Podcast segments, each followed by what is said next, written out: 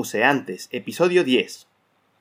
Hola, ¿qué tal, museantes? Bienvenidos una vez más al podcast donde hablamos de museos. Pero hablamos desde la perspectiva del diseño de exposiciones y las experiencias logradas a través de, a través de estos. Si ya nos conocen, eh, saben que somos tres museógrafos con perfiles, experiencias y puntos de vista diferentes.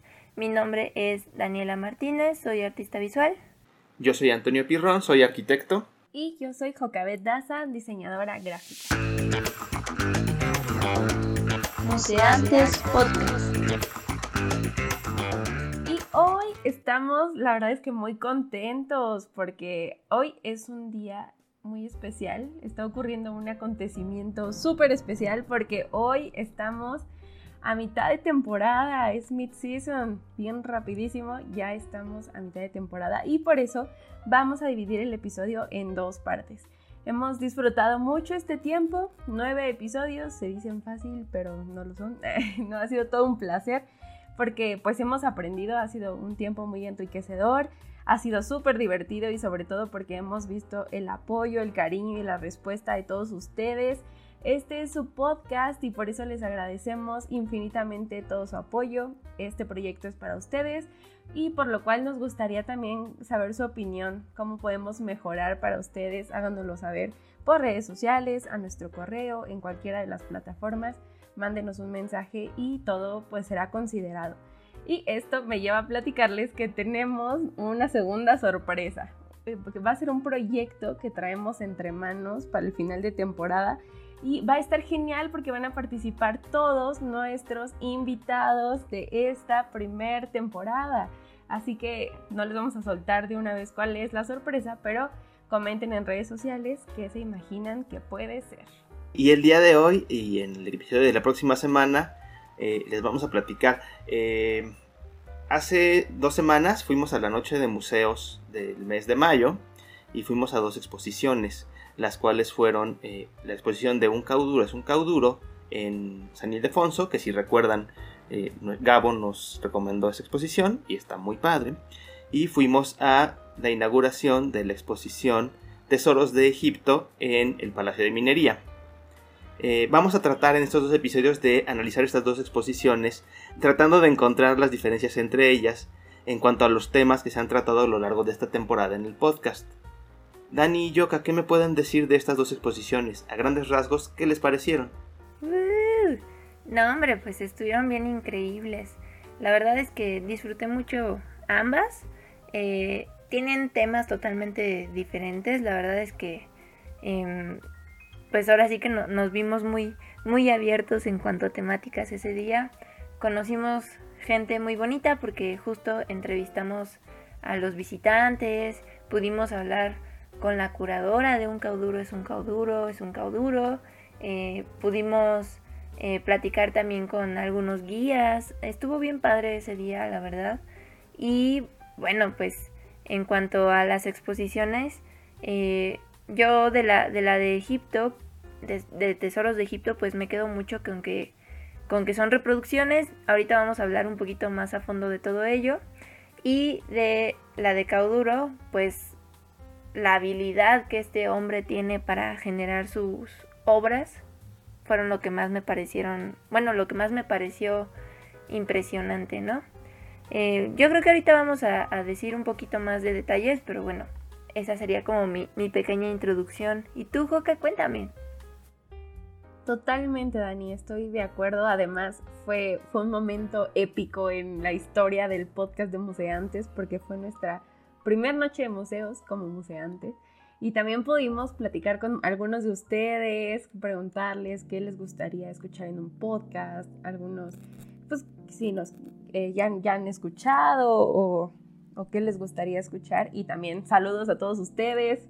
Este es su podcast y fue todo un placer conocerlos. Entonces, aparte de eso, fue muy lindo también porque pues definitivamente son dos espacios tan diferentes, dos exposiciones con objetivos y motivos tan diferentes, pero al mismo, eh, a la misma vez pues pueden converger en algún punto, ¿no? Y creo que es un, un ejercicio bien interesante hacer esta comparación de ambos, o sea, ambos museos de la UNAM quizá, uno que podría ser una exposición itinerante, otro que pues es, es fija, uno que es un homenaje de un artista que, que todavía vive, contemporáneo, y otro que es pues un homenaje a artesanos y artistas que vivieron hace muchísimos años y que en realidad no es la pieza como tal, sino una reproducción y ver eh, pues el trabajo de curaduría, todo lo que los artistas o los artesanos o los voluntarios quisieron interpretar o comunicar a través de esta exposición, eh, hasta el mismo título, ¿no? O sea, a mí me,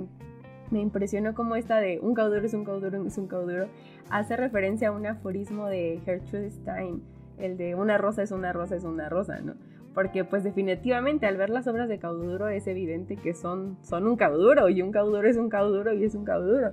Y por otro lado, Tesoros de Egipto es un nombre simple, directo, pero pues que lo dice todo, son tesoros de Egipto.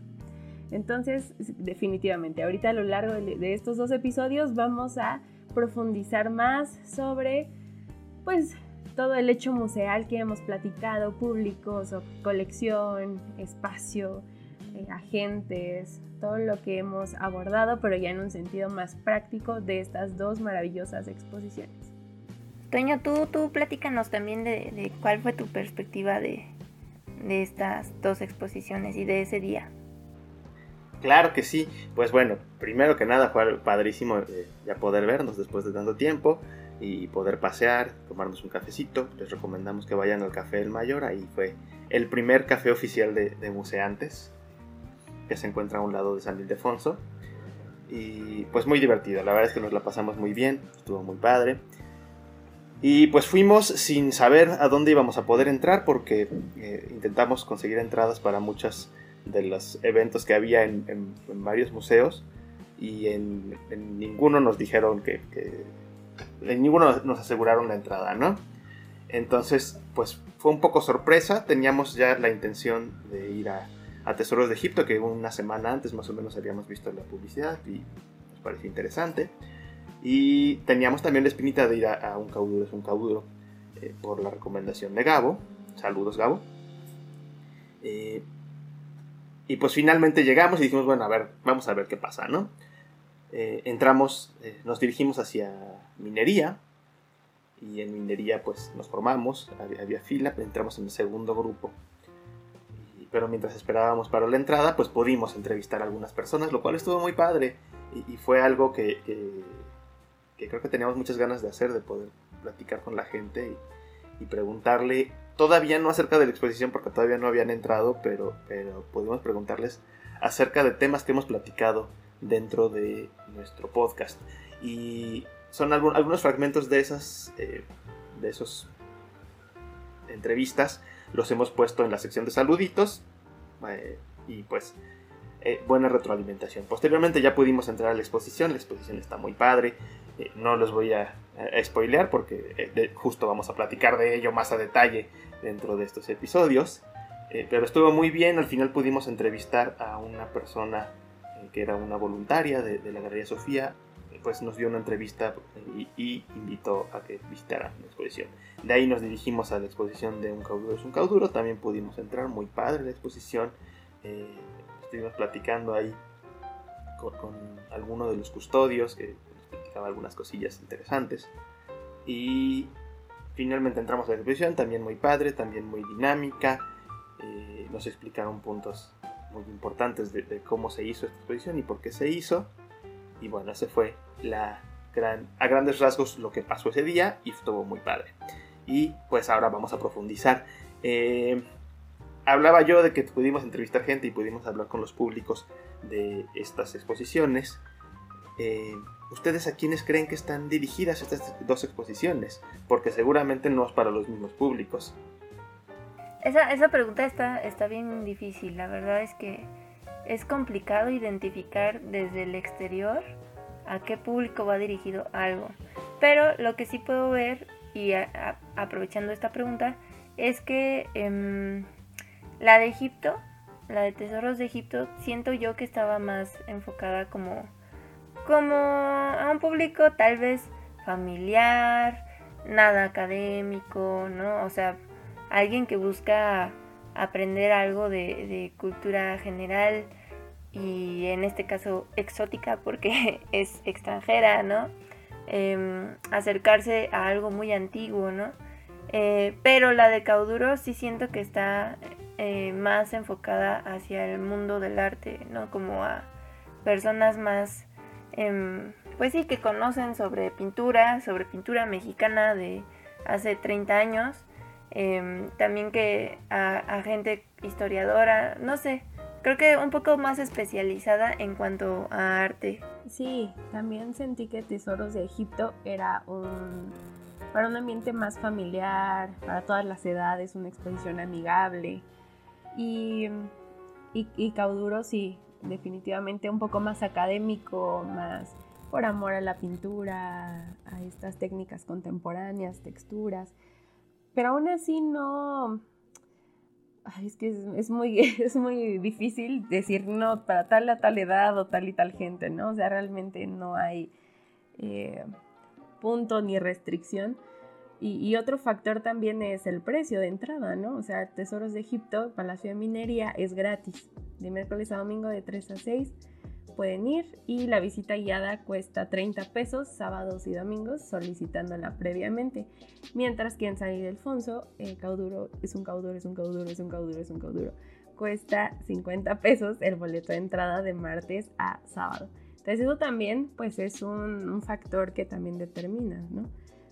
Y algo que, que veía también es que la intención de Tesoros de Egipto es que posteriormente pudiera ser una exposición itinerante que tuviera varias sedes en, en México. Entonces eso también abre mucho como el, al público, ¿no? O sea, qué tipos de público lo pueden visitar, si va a ser gratis en todos lados también, o sea, porque siempre ha existido como esa, esa espinita, incluso en, en pues la educación básica se enseña la cultura egipcia y pues ya hay como cierto interés o en películas o en cierto contexto ya en uno despierta algo, ¿no? O sea, pues al menos uno sabe lo básico de la cultura egipcia desde el nivel básico. Y, y por otro lado, en la del cauduro, pues sí, es un, es un recinto hay costo de entrada, hay ciertas restricciones, incluso hasta eh, los mismos trabajadores, ¿no? Cómo uno se puede desenvolver en, durante la exposición es diferente, se sentía el ambiente muy diferente, mucho más formal, más, eh, muchas más restricciones, a diferencia de, del Palacio de Minería. Y eso podría decirte, ¿qué opinas, Toño? Pues exactamente, eh, yo creo que Tesoros de Egipto es, es una apuesta muy segura porque es, la cultura egipcia es para muchos una onda muy de misticismo, de conocer otro, como decía Dani, ¿no? Es, exótico por ser de, otro país y, es algo que, despierta siempre muchas pasiones, ¿no? Eh, lo vimos hace muchos años cuando fue la exposición de, Egipto, que, vinieron piezas originales antropología era un lleno total todos los días y había filas y más filas y más filas. Yo fui a verla dos veces y las dos veces hice filas que no fueron de menos de dos horas. Eh, eso habla de que justamente la cultura egipcia es algo que, que, llama, lo cual hace que en cuanto a público sea muy universal. Eh, que cualquier persona pueda ir y pueda disfrutarlo y a lo mejor no saben si hubo un imperio antiguo y un imperio nuevo y, eh, no, lo sabemos, ¿no?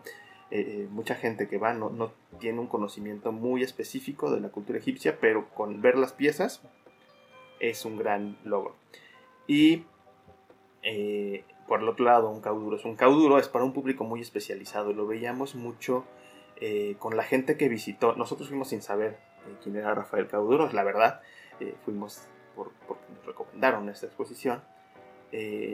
pero había muchas personas dentro del recorrido que hicimos que tenían conocimiento y que preguntaban cosas muy específicas de los periodos que tuvo, eh, que ha tenido Rafael Cauduro, de las, eh, las técnicas que utilizaba, de los colores, de muchos, eh, mucha simbología que él utiliza, que pues definitivamente es, es justo para un público mucho más especializado en un artista en particular.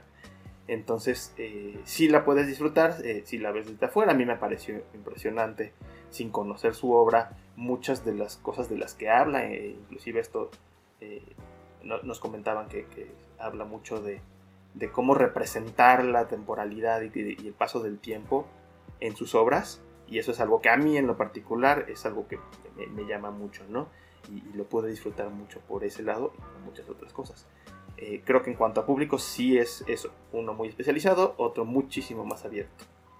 Sí, y mucho tiene que ver con la intención. La intención que menciona Joka hace rato, también yo la veo desde el tipo de exposición. Por ejemplo, la de Egipto siento yo que era, sí buscaba como informar, divulgar datos interesantes de la, de la cultura egipcia, era como muy educativa. Pero la de Cauduro era más contemplativa, a mi parecer. Sí, incluso la de Tesoros de Egipto es, la razón, porque fue en el marco de los 100 años del hallazgo de eh, pues uno de los descubrimientos más importantes de la egiptología, que fue la tumba de Tutankamón, y 200 años de eh, pues que se dio a conocer la traducción de Champollion de descifrar el jeroglífico. Entonces, pues ahí ya vemos una intención de fondo. Y esta también fue pues de la mano de la Embajada de la República Árabe de Egipto y la Fundación Sofía, que es eh, quien comentaba Toño al principio, es una asociación civil que difunde el pensamiento y arte de culturas tradicionales. Entonces, la intención de esta exposición, el motivo, el objetivo, iba a ser pues educativo, académico y también pues resaltar el trabajo que ahorita vamos a platicar un poco de pues todas las piezas Er, las reproducciones, ¿no? todos los voluntarios que fueron parte de ese, de ese, plan. Y por otro lado, Cauduro, pues fue un homenaje a Rafael Alejandro Cauduro, exactamente como, como mencionábamos. Así que, pues pasemos un poco a, a la obra, ¿qué les parece? En estas ambas exposiciones pudimos ver en una piezas originales al, tamaño real, a todo color, y otra reproducciones de las piezas originales a escala en diferentes dimensiones, diferentes materiales. Pero les pregunto, ¿esto tuvo algún impacto en su experiencia? ¿Se pudo percibir en ambos casos? Eh, ¿qué, ¿Qué se pudo percibir en ambos casos en los visitantes? Dani, ¿tú qué opinas?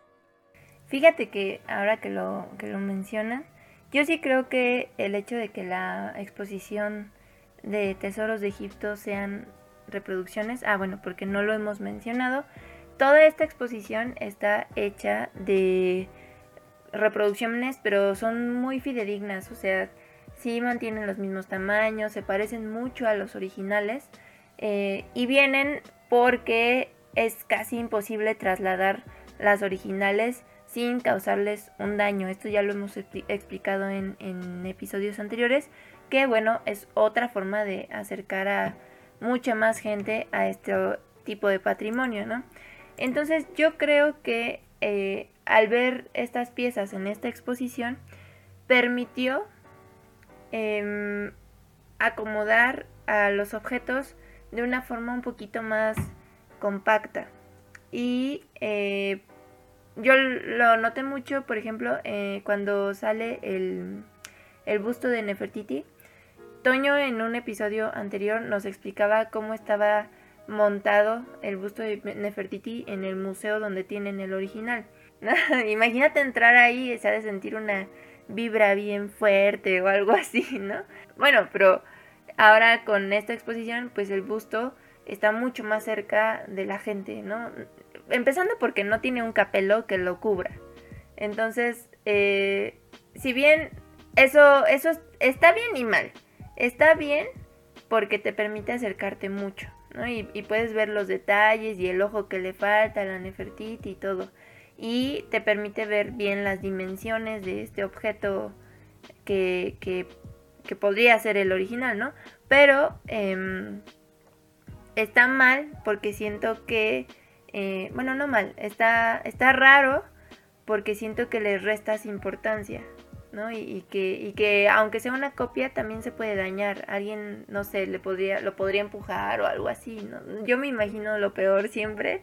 Entonces siento que hay que prevenir ese tipo de cosas.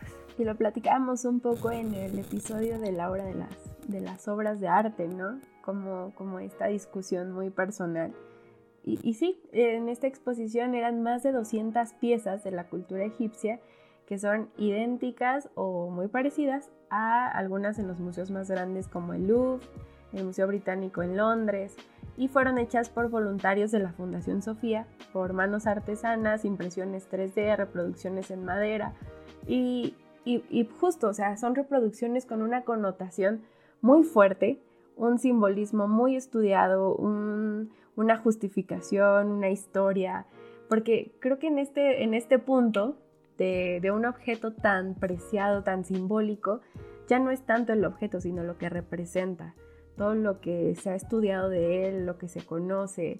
Entonces creo que eso es lo que le da también un, poder muy grande a los objetos. Y algo interesante también es que la barca, había, hay una barca en esta exposición del faraón Keops y la original mide 4.500, de, más bien de 4.500 años de antigüedad, tiene 67 metros y esta reproducción tiene 5 metros. Entonces también fue muy gráfico y, muy padre poder pues tú caminar, dar unos pasos y recorrerla por completo y ver los detalles y ver las características. Y también me llamó mucho la atención que eh, se enfocaban mucho también en un punto de reflexión y de protesta, porque decían del gusto de, Nefertiti, ¿no? que fue eh, encontrado por un grupo arqueológico alemán y siempre ha estado como esta pregunta polémica de, de quién es la obra, ¿no? De quién la descubre o de dónde se encuentra o de dónde es históricamente pues hecha, de quién es. Entonces el busto pues es una pieza que el gobierno egipcio ha solicitado muchísimas veces a Alemania y pues siempre va a ser un punto ahí como de discusión, de protesta. Y, y el hecho de que un artista haya escaneado el busto para liberarlo del, al público en 3D, que de hecho nos decían que eso pues quien lo hizo obviamente fue eh, de forma no legal, también generó mucha polémica porque el Museo Egipcio de Berlín, donde se encuentra, no quería que la pieza saliera. Entonces, el hecho de que esté al alcance de alguien que la puede buscar en internet e imprimir en 3D, pues ya es también todo un, simbolismo detrás, ¿no? Y, y también me gustó mucho, o algo que observé, era que los visitantes se sentían con mucha confianza al acercarse uno podía verlos súper cerca, que casi tocaban la pieza sin ningún pudor, sin nada, ¿no? Porque pues sabían que no era la original, recorrían alrededor y los custodios en realidad no, no te estaban persiguiendo por toda la sala, te dejaban andar, tú podías acercarte, alejarte y, y en ese sentido creo que sí le resta un poco el saber, porque incluso yo creo que sí a algunas personas no les hubieran dicho que no eran las originales, pues hubiera sido un ejercicio interesante ver sus reacciones, sus comportamientos, ¿no? Eso, eso me hubiera gustado verlo. Pero respecto a Tesoros de Egipto es lo que puedo comentar. ¿Tú qué opinas, Toño? Pues eh, me parece que las reproducciones son muy buenas. Creo que si sabes que son reproducciones, eh, está muy, muy bien la exposición. a mí me gustó mucho creo que también la gente que estaba afuera, varias de las personas que entrevistamos tenían la idea de que eran originales y que el momento de, darse cuenta que eran reproducciones, pues podría ser como un poco mm, no tan no tan buena sorpresa, pero son muy buenas reproducciones, la verdad es que están muy bien hechas y hay, una o dos eh, las vi raras, pero en general si no si quitamos esas dos piezas podríamos pensar que son originales si no sabemos, ¿no? Entonces, eh, creo yo que sí le, eh, le podría restar para ciertas personas, no para todas. Y pues en el caso mío no, no tuvo un impacto en la experiencia, lo disfruté mucho. Creo que está muy bien tratado. ¿Saben cuáles fueron mis piezas favoritas? Ahorita me estaba acordando. Ven que en una pared había mm, unos retratos, pero ya era, se acercaban mucho al periodo romano, cuando, cuando tienen este contacto con, Roma y, los, los retratos se ven pintados, parecen, pues sí, retratos romanos. Esos me gustaron mucho porque se ve mucho la influencia entre diferentes culturas, ¿no? Y ahí sí podías acercarte a, a todo lo que da yo sí me acerqué mucho, perdón, perdón si me escuchan los del Palacio de Minería, porque aunque fueran reproducciones, estaban muy bien pintados. Me parecen eh, muy bonitos, la verdad.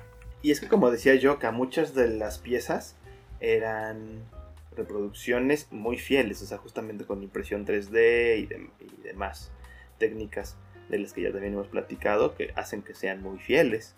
Y pues seguramente las personas que lo hicieron deben ser restauradores eh, con bastante experiencia, porque lograron un acercamiento bastante fiel a las piezas originales. Sí, y pues totalmente, pues esta fundación se dedica a difundir el pensamiento y arte de las culturas tradicionales, ¿no?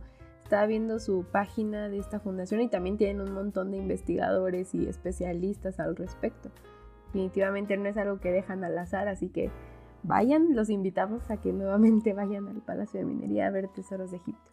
Y por otro lado, eh, un cauduro es un cauduro es un cauduro eh, ahí pudo observar que los visitantes sí mantenían su distancia, aunque sí, eh, pues por ser cauduro, si no conocen la obra de cauduro, googleenla en este momento, al fin pueden escuchar y ver en internet sin problema. Y todas sus obras tienen de verdad unas texturas que es mucha tentación querer tocarlas o querer ver porque parece ese material, pero en realidad no es ese material, es otro material. Entonces sí generaba mucha tentación querer tocar las piezas por sus materiales, por sus texturas, que te hacían creer que eran otros materiales, pero sí se dibujaba esa línea de la hora de la pieza, ¿no? Como del respeto a la pieza, porque además hablaremos un poco más adelante de la museografía, pero de verdad estas piezas estaban colocadas así como sublimes, como maravillosamente intocables, a diferencia de pues en lo que hemos platicado anteriormente. Y aquí, por, otro lado, los custodios sí estaban súper al tiro con los visitantes. No se podía ni grabar video, ni acercarte un poquito. Nos regañaron, perdónenos, queridos de San Ildefonso. pero, pero es eh, ahí también, ¿no? Como eh, das a, percibir el respeto a la pintura y lo mantienes como con tus reglas, tus y, se percibía en, las mismas personas. Y de, de, Cauduro también es importante como decir que también eran bastantes piezas. Yo creo que porque el espacio era muy amplio, eh, no, se, no se sentían tantas piezas como en, Tesoros de Egipto.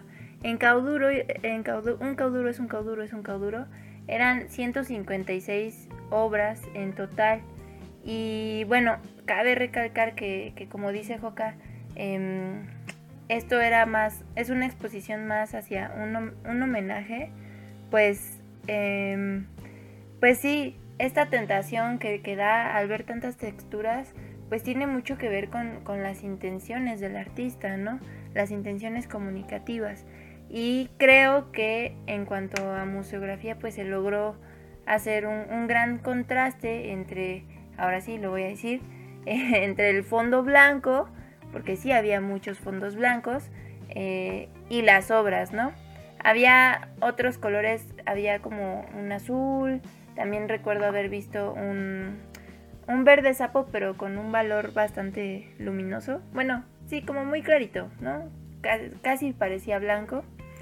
Que pues, pues era totalmente neutro, no, no, no le quitaba protagonismo a las piezas. Em, no estoy diciendo que la de Egipto, el color de la museografía quitara el protagonismo, sino que en Egipto sí veíamos colores más vibrantes, ¿no? Teníamos este eh, color rojizo o incluso el azul que, que, pues sí, como que te daban toda una atmósfera bastante cálida, pero en Cauduro era todo muy neutro, como como, como que es una sensación un poco más fría, de hecho. Y es que además en Cauduro eh, no solo es el tema de que tengamos las piezas originales, ¿no? Que sí es un, plus en muchos casos, sino que además la exposición justamente habla de procesos, de los procesos de, la obra. Entonces, eso le da también otro plus, que por ejemplo en el caso de, Egipto, pues no, en muchos casos no sabes por la misma exposición, claro que es información que, en muchos casos se sabe. En el caso de, de Cauduro, justamente la exposición va sobre de ello, ¿no? De cuáles fueron las, estrategias que utilizó para llegar a conseguir la obra como él la buscaba. Ahora cabe, cabe decir, aquí va un poco el spoiler, eh, pues Cauduro pues sí, es un pintor, es, es un pintor muy reconocido aquí en México, pero él no estudió como tal en una academia de bellas artes, de hecho, él era diseñador industrial y conocer este, esta área de los, de los materiales y saber con qué se puede experimentar. Eh, básicamente la exposición está basada en, en, estas etapas que él tuvo desde que empezó como caricaturista hasta todas estas experimentaciones que tuvo hasta que se convirtió en eh, o hizo sus obras murales ya más, más grandes, ¿no? Son 50 años de, experiencia que le permitieron hacer cosas súper padres. Em, eh, ¿Cómo se llama? Mm, mm, cosas que, significan mucho a través de los materiales nada más, ¿no? Es, eh, creo que algo que, que, enseñan mucho en artes es justo eso, ¿no? Que el material también habla y bueno, verlo, verlo plasmado en obras tan excepcionales como las de Cauduro, pues sí, sí, sí está muy padre.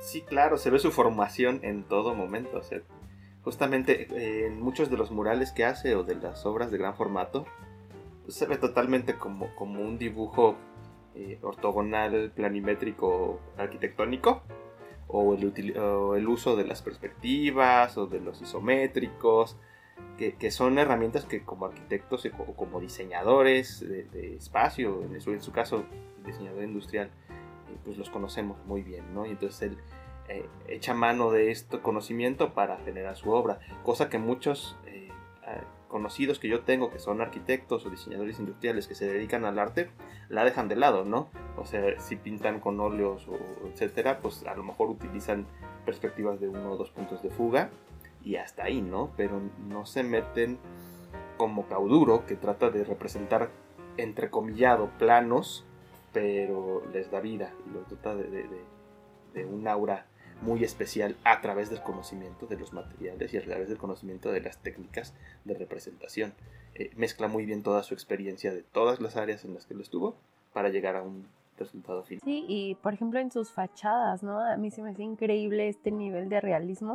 O sea, que si le tomas una foto, te acercas a la fachada, pareciera que es la foto de una fachada y no como la foto de una pintura de una fachada y también su mensaje, a mí me encantó, es un luchador social y, comparte mucho el mensaje de que todos merecen ser representados temáticas sociales, políticas y religiosas, que incluso el mismo recorrido, la misma museografía que vamos a abordar más adelante, eh, te comparte, ¿no? O sea, empiezas en una sala más pequeña y se va haciendo también más grande el espacio y al final es algo sublime donde tú te sientes diminuto y ante tanto como las piezas, como el discurso, como el espacio en sí, no, es, increíble, la verdad es que vayan, por favor, vayan a ver un cauduro es un cauduro. Retrata temas muy diversos, ¿no?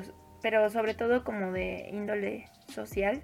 Tenemos eh, retratos de, la migración, de la mujer, de gente desprotegida. Eh, mucho es una denuncia hablan mucho sobre este, mm, este eh, mural que tiene en el Palacio de Justicia donde pues se ven las fallas y defectos que tiene la justicia en sí misma. Em, entonces es bastante impactante. Lo crudo que, hay detrás de estas pinturas a mí fue lo que me, voló la cabeza. Y bueno, también eh, para quien no logre tal vez ver em, la exposición, porque de hecho pues ya termina este 26 de junio, pues pueden conocer un poquito la obra de Cauduro. Eh, los murales que están pintados en Metro Insurgentes son de Cauduro, entonces eso estaría también padre que, viéramos la comparación de lo que se muestra en la exposición a lo que hay fuera, ¿no? En los murales. Y los de la Suprema Corte de Justicia también, que si no me equivoco, sí está abierto al público, obviamente con cierta cuota y tal, no lo sé.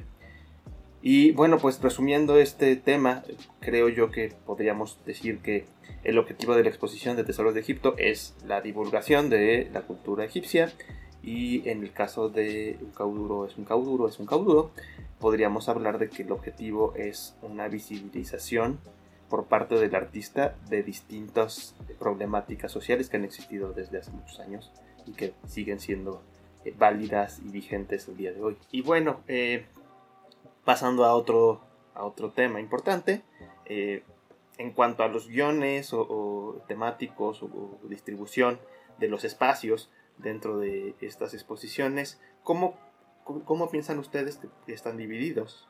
Yo creo que ambas exposiciones coinciden en algo y es que sí les importa un poco la cronología tanto de Cauduro como de su trabajo eh, como de, los periodos de la cultura egipcia. Y creo que sí, es, sí son exposiciones lineales, siento yo.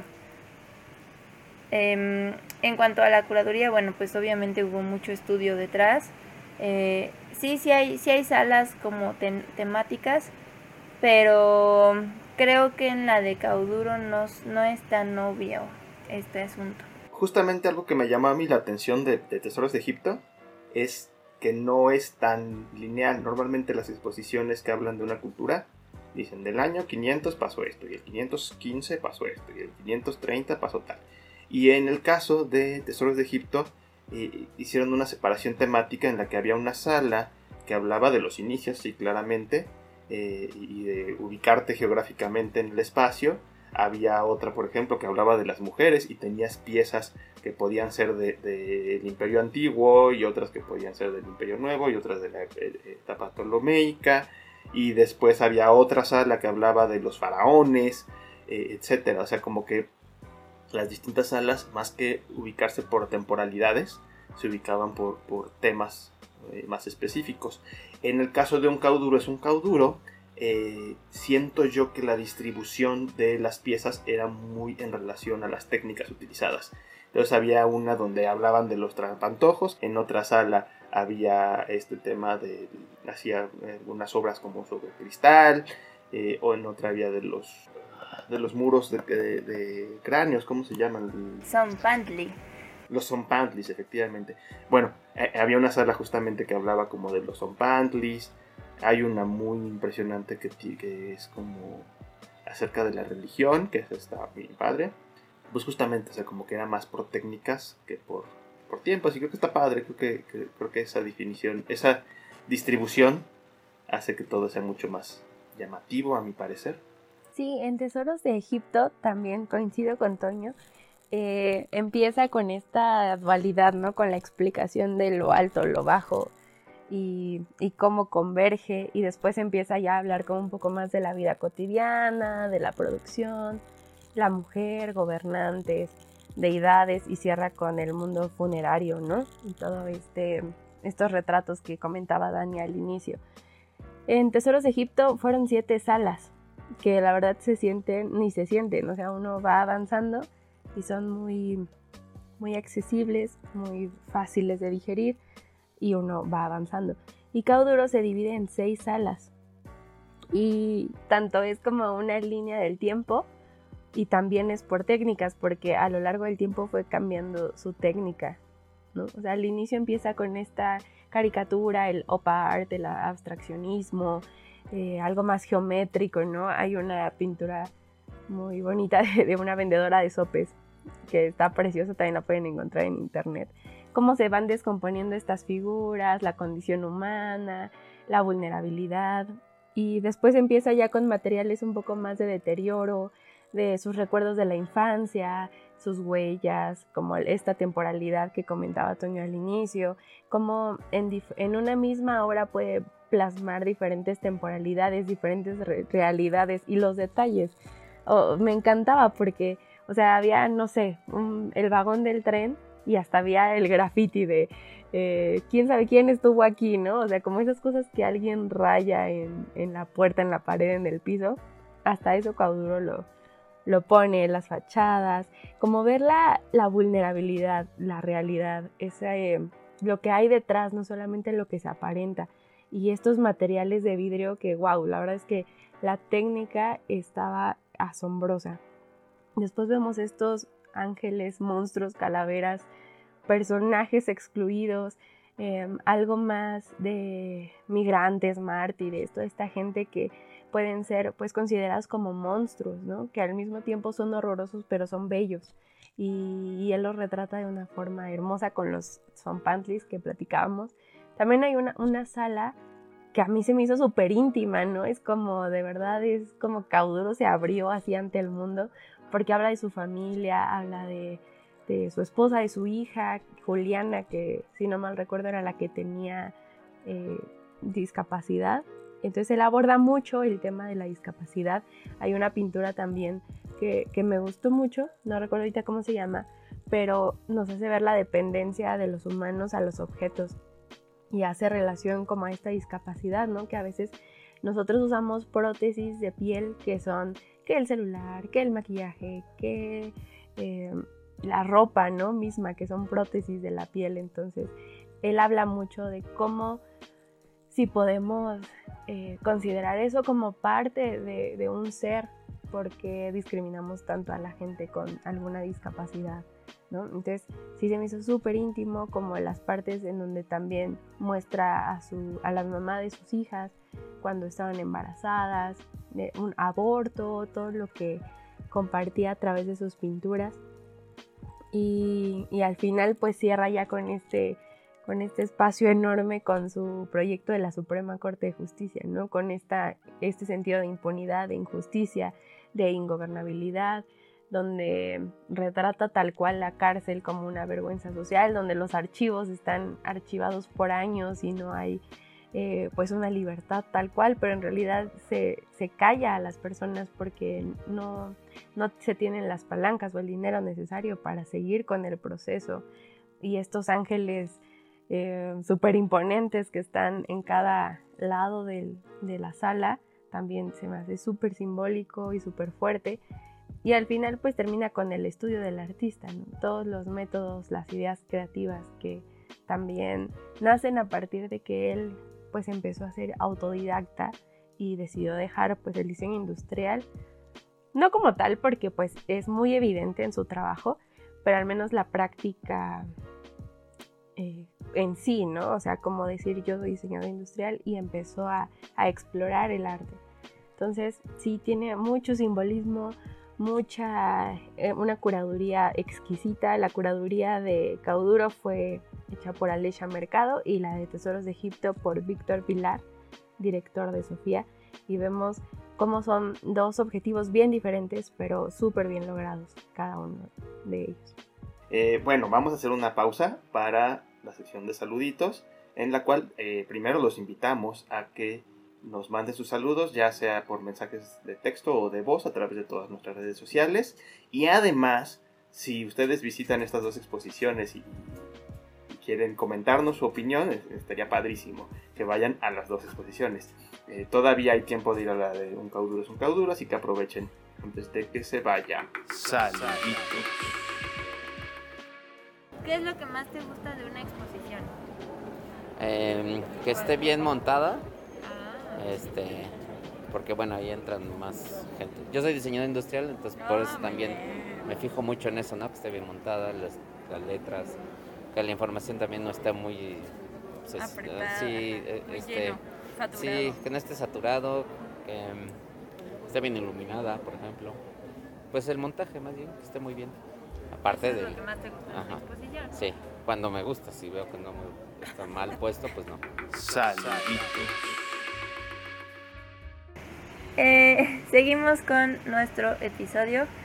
Y bueno, en cuanto al diseño de estas exposiciones ya hablamos un poquito de la distribución de las salas, pero también qué onda con el diseño gráfico, hay diseño industrial, qué onda con la iluminación de estas exposiciones. Ah, yo creo que esos son puntos que también eh, jugaron muy a favor de ambas, entonces estaría muy padre platicar un poquito de ello. Pues en ambos casos, al, encontrarse las exposiciones en, edificios eh, que son eh, históricos, no hay mayor modificación del espacio. En ambos casos, pues eh, lo más que se hace es poner algún muro de panel de yeso, panel de cemento para sostener las obras y no mucho más allá. En cuanto a cómo están los espacios. La, iluminación de ambos, bueno, primero la de Tesoros de Egipto, la iluminación es una iluminación muy general, no tiene, en la mayoría de las piezas, seguramente hay algunas que sí, pero en general las piezas no tienen iluminación propia cada una, en particular de cada pieza, sino es la luz general de la sala y, con eso se iluminan las piezas, lo cual se puede hacer debido a que son eh, reproducciones, ¿no? Y que no hay mayor problema de que se vayan a deteriorar por este factor. Eh, también quedan muy expuestas por lo mismo. En el caso de Cauduro, la iluminación en algunos casos sí es más puntual. Sí hay piezas que requieren tener una iluminación por detrás por, para, eh, debido a que son transparencias y, demás. Eh, también tiene una iluminación muy general, pero sí hay piezas que tienen su iluminación particular. En ninguno de los dos casos eh, se tiene la protección de las piezas.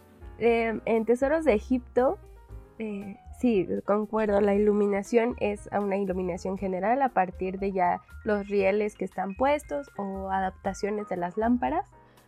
Mm, las cédulas, la tipografía me gustó, creo que era muy eh, leíble, muy accesible, muy amigable a la vista. Ahí en cuestiones de editoriales, pues podremos echarnos una plática más profunda en otro momento, pero, pero en grandes rasgos creo que está muy bien. Las cédulas, pues justo, ¿no? O sea, la verdad es que Cauduro y Tesoros de Egipto son muy diferentes sus objetivos y por lo tanto sus estrategias, sus métodos, sus diseños van a ser muy diferentes, porque esta pues va pensada a un público más accesible, más general y pues todo tenía que ser parte del discurso. Siempre va a ser todo parte del objetivo, ¿no?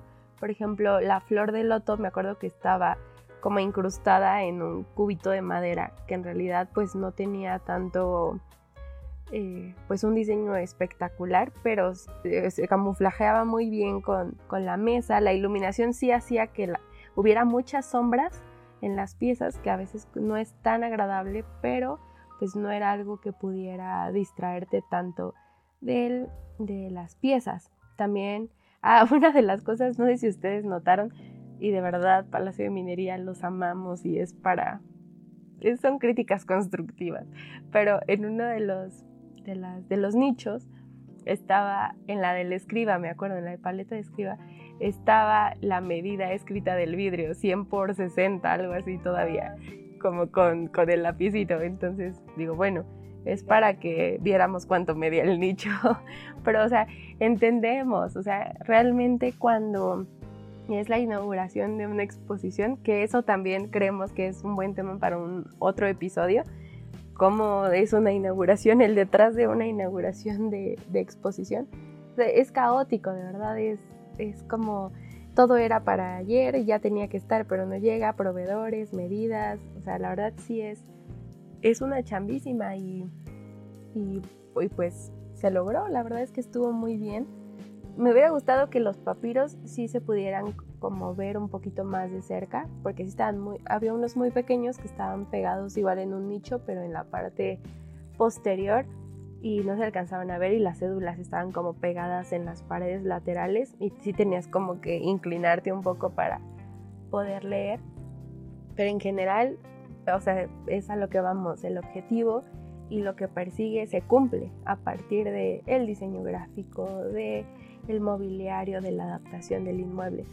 Y por otro lado, Cauduro, me levanto, me quito el sombrero, qué bonita museografía, la verdad, o sea, no hacemos que una es mejor que otra, no, ambas tenían diferentes objetivos y ambos la cumplen, pero me encantó, o sea, como la obra, le comentaba a Dani justo ese día, o sea, la, obra de Cauduro es muy saturada, tiene muchas texturas, tiene muchos detalles. Entonces, si tú pones una museografía tan llamativa, tan eh, decorada, muy barroca, muy rococó así, pues van a competir y no va a ser un diálogo que sume con la pieza, al contrario, te va a distraer, le va a restar y las cédulas eran minimalistas, simples, limpias, las paredes había como este agüezado, mostacita, azul, no, no, les voy a decir ahorita los pantones, entonces voy a usar como el lenguaje más coloquial de colores.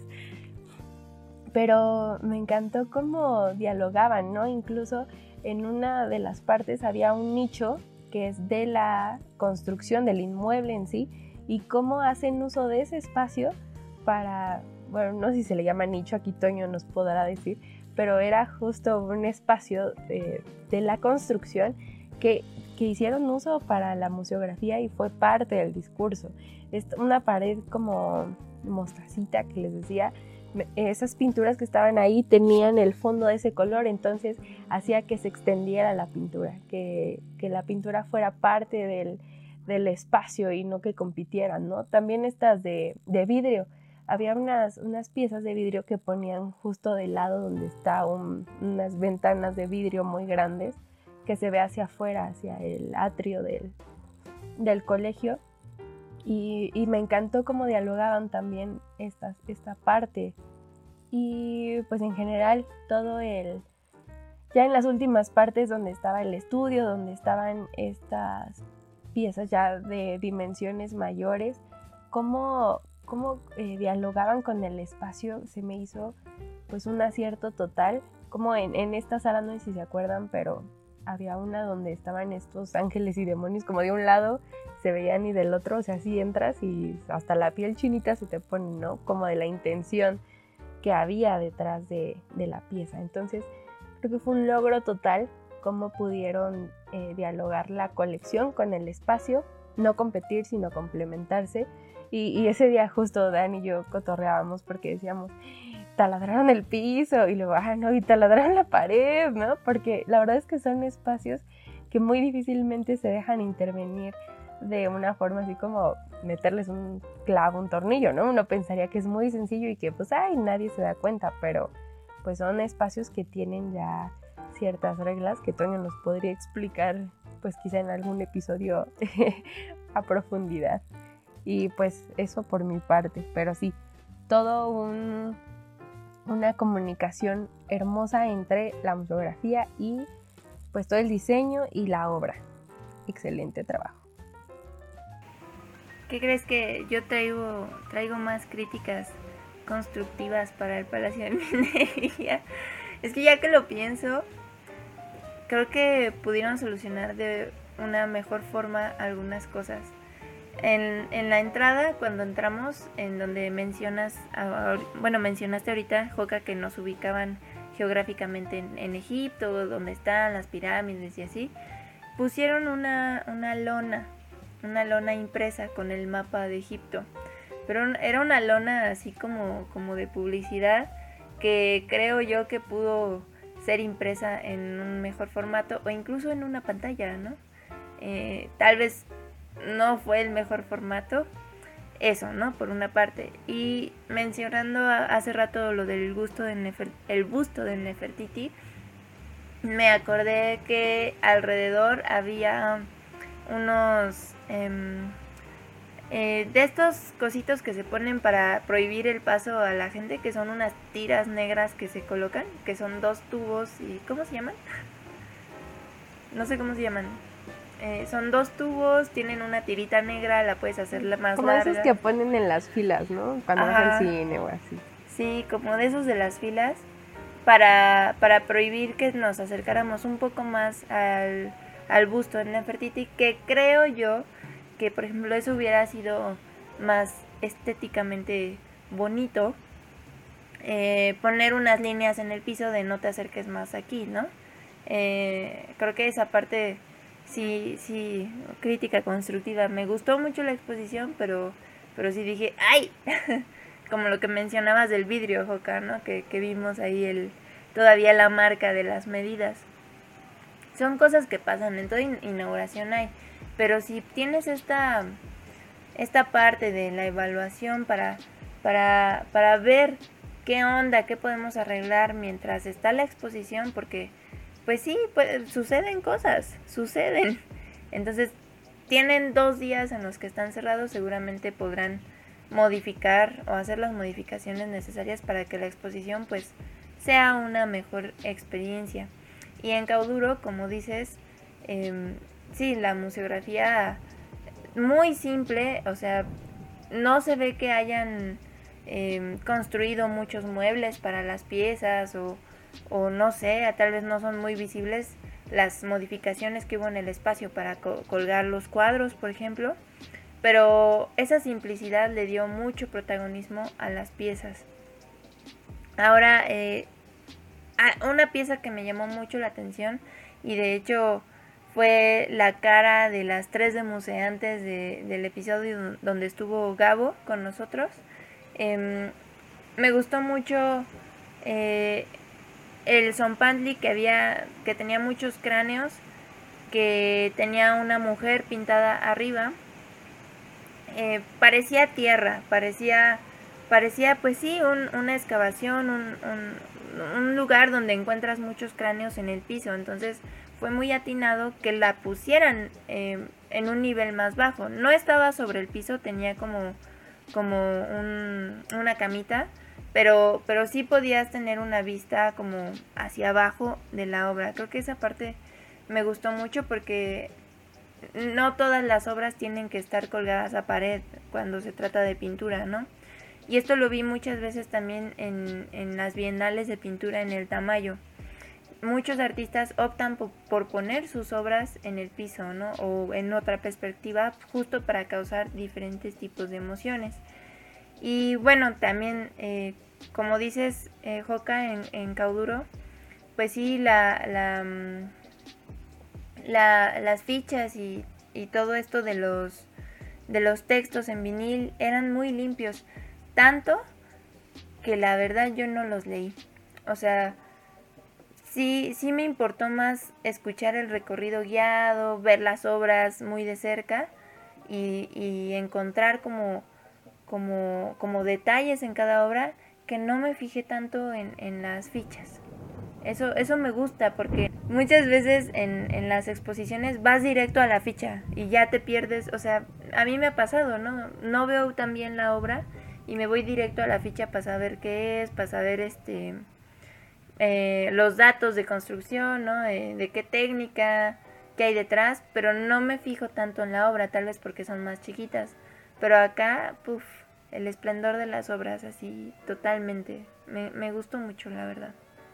Y es que este tema eh, que platicamos de las críticas constructivas, creo que va mucho en que San Ildefonso tiene su equipo de museografía desde hace muchos años, que eh, Seguramente este lo montó Dasart del arquitecto Ernesto Bejarano, que son los que normalmente hacen las, los montajes y que tienen toda la vida y que conocen perfectamente los espacios y qué pueden hacer y qué no pueden hacer y demás.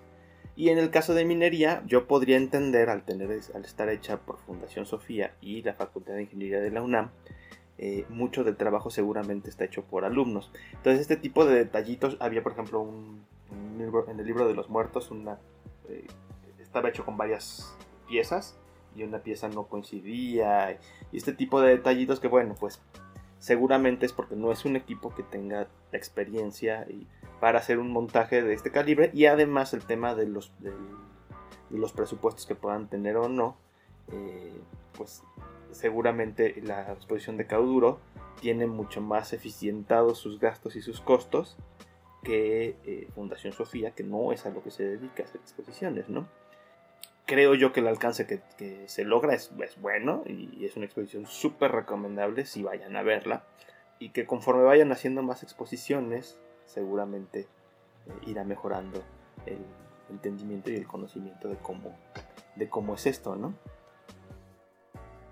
Sí, porque justo en la fila me llamó mucho la atención que entrevistamos a, un, a un hombre que diseñador industrial, no sé si se acuerdan, saludos si nos estás escuchando, que le, gustaba ir a, los museos para ver cómo se montaban las piezas, o sea, como para ver cómo estaba la museografía del espacio.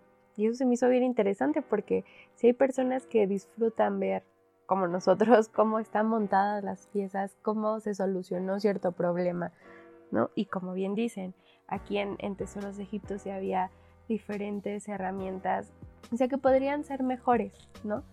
La verdad es que pues sí son como áreas de oportunidad y por eso es importante también tener un equipo museográfico. Por eso la belleza de la museografía, queridos museantes, no es, no es cotorreo nada más, es parte de complementar el discurso.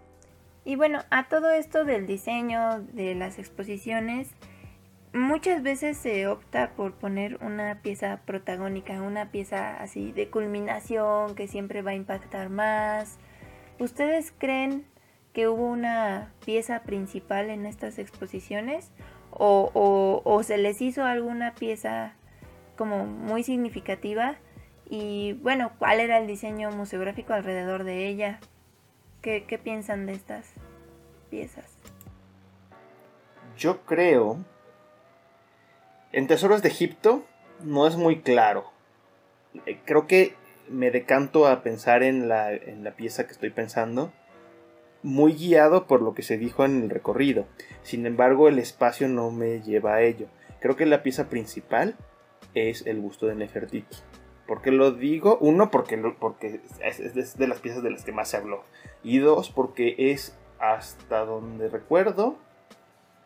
Sí hay otra después, pero eh, es de las únicas que está al centro de una sala y que tiene una posición más protagónica. El espacio no se presta para hacer algo mucho más llamativo, pero creo que esa es la pieza principal. Después hay un sarcófago o algo así, pero no, no lo veo como una pieza principal, sino que es como una pieza satélite de, de todo lo demás. Y en Cauduro, yo creo que la pieza principal no está ahí de lo que hacen mucha...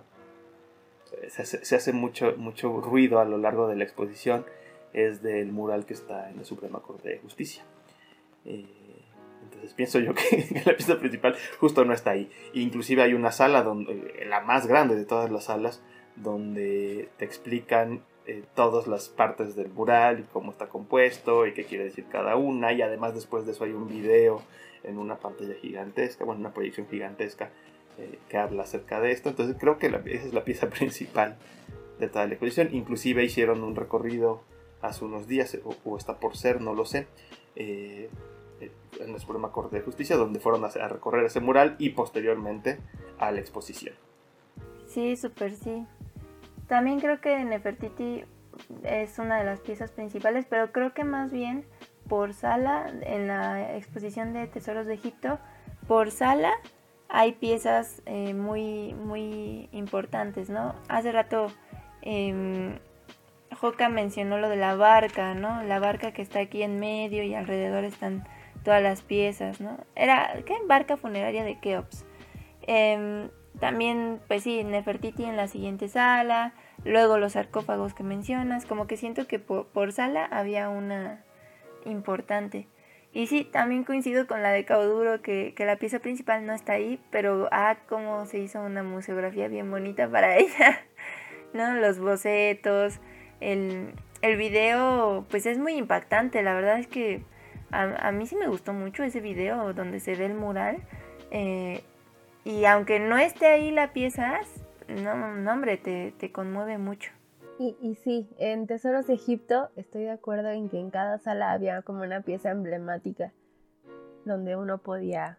Pues es que en realidad son las piezas emblemáticas de las piezas emblemáticas, ¿sí? es la colección de la colección, entonces ya son piezas seleccionadas, eh, no al azar, ya son, tienen una historia detrás, un impacto detrás, entonces todas son pues joyas, son pues tesoros entre los tesoros.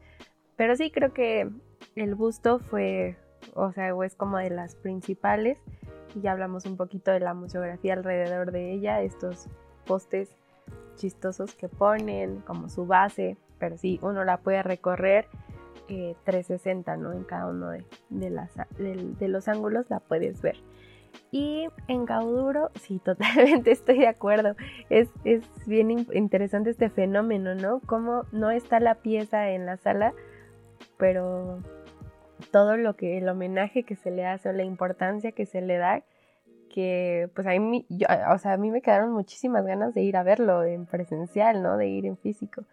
Y por otro lado, creo que también es de mucha influencia cuando te dan un recorrido guiado, porque ya es como la perspectiva de una persona o la intención.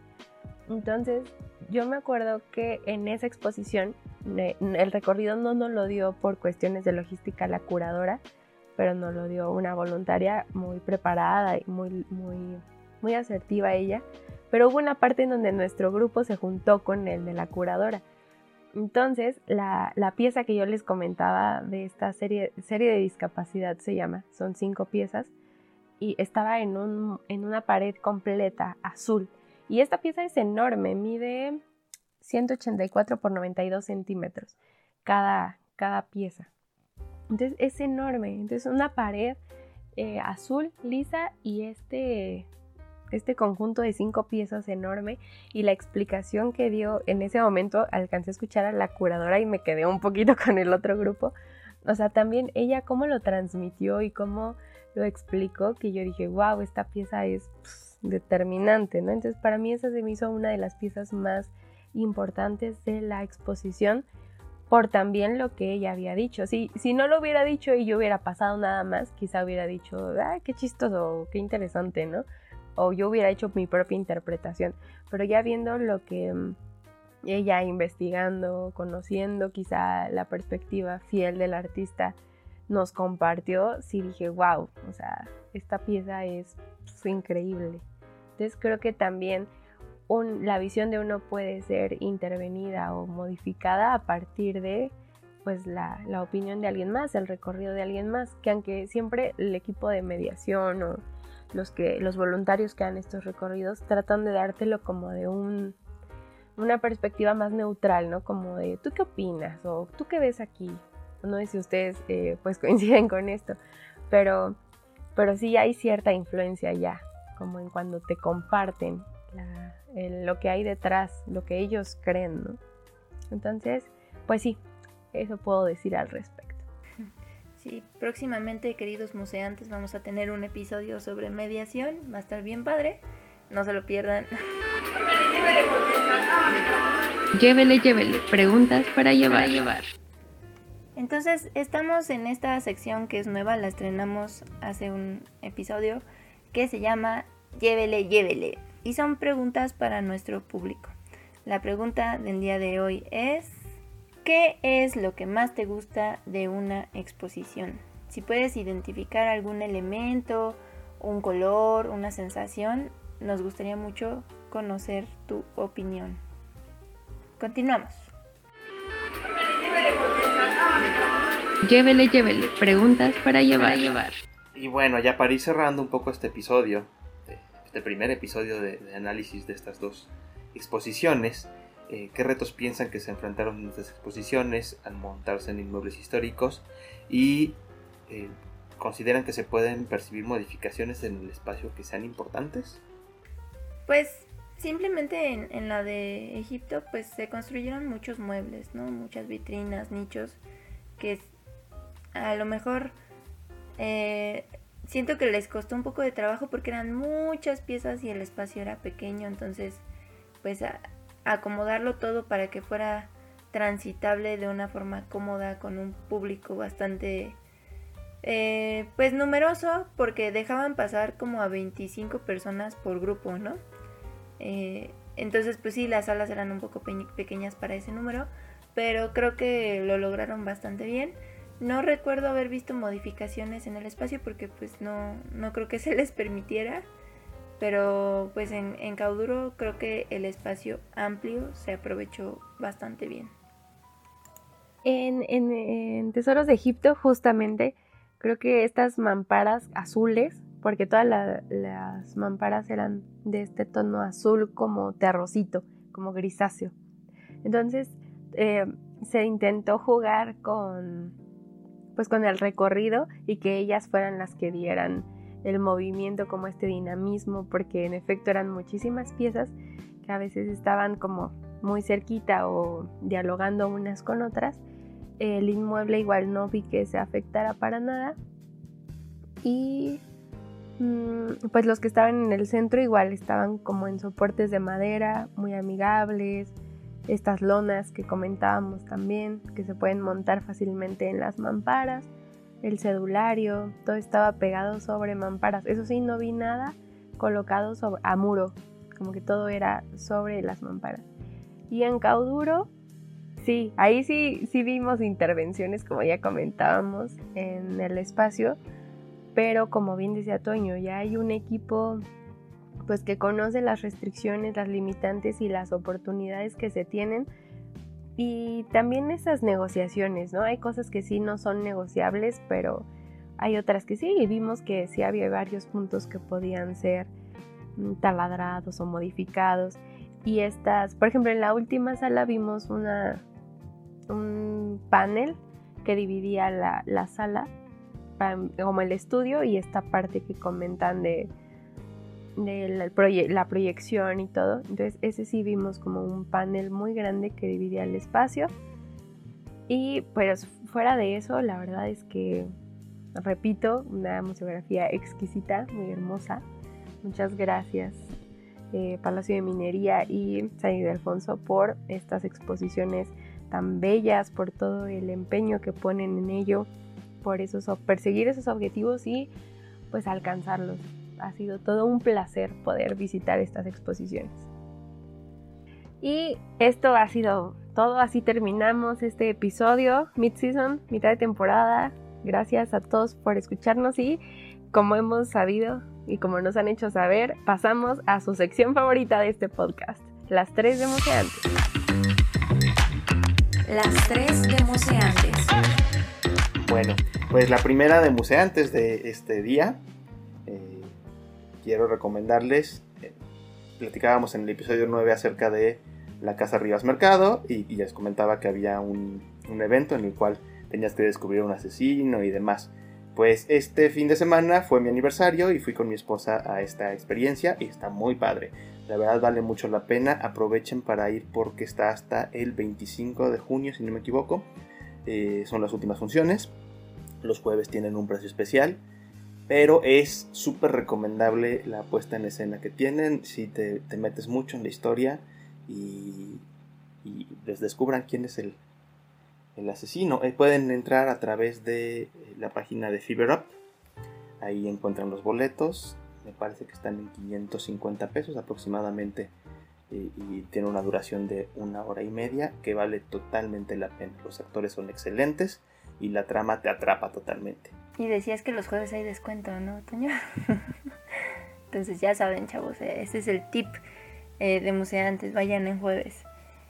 Muchas gracias por tu recomendación, Toño. ¿Quieres decir la tuya, Joca?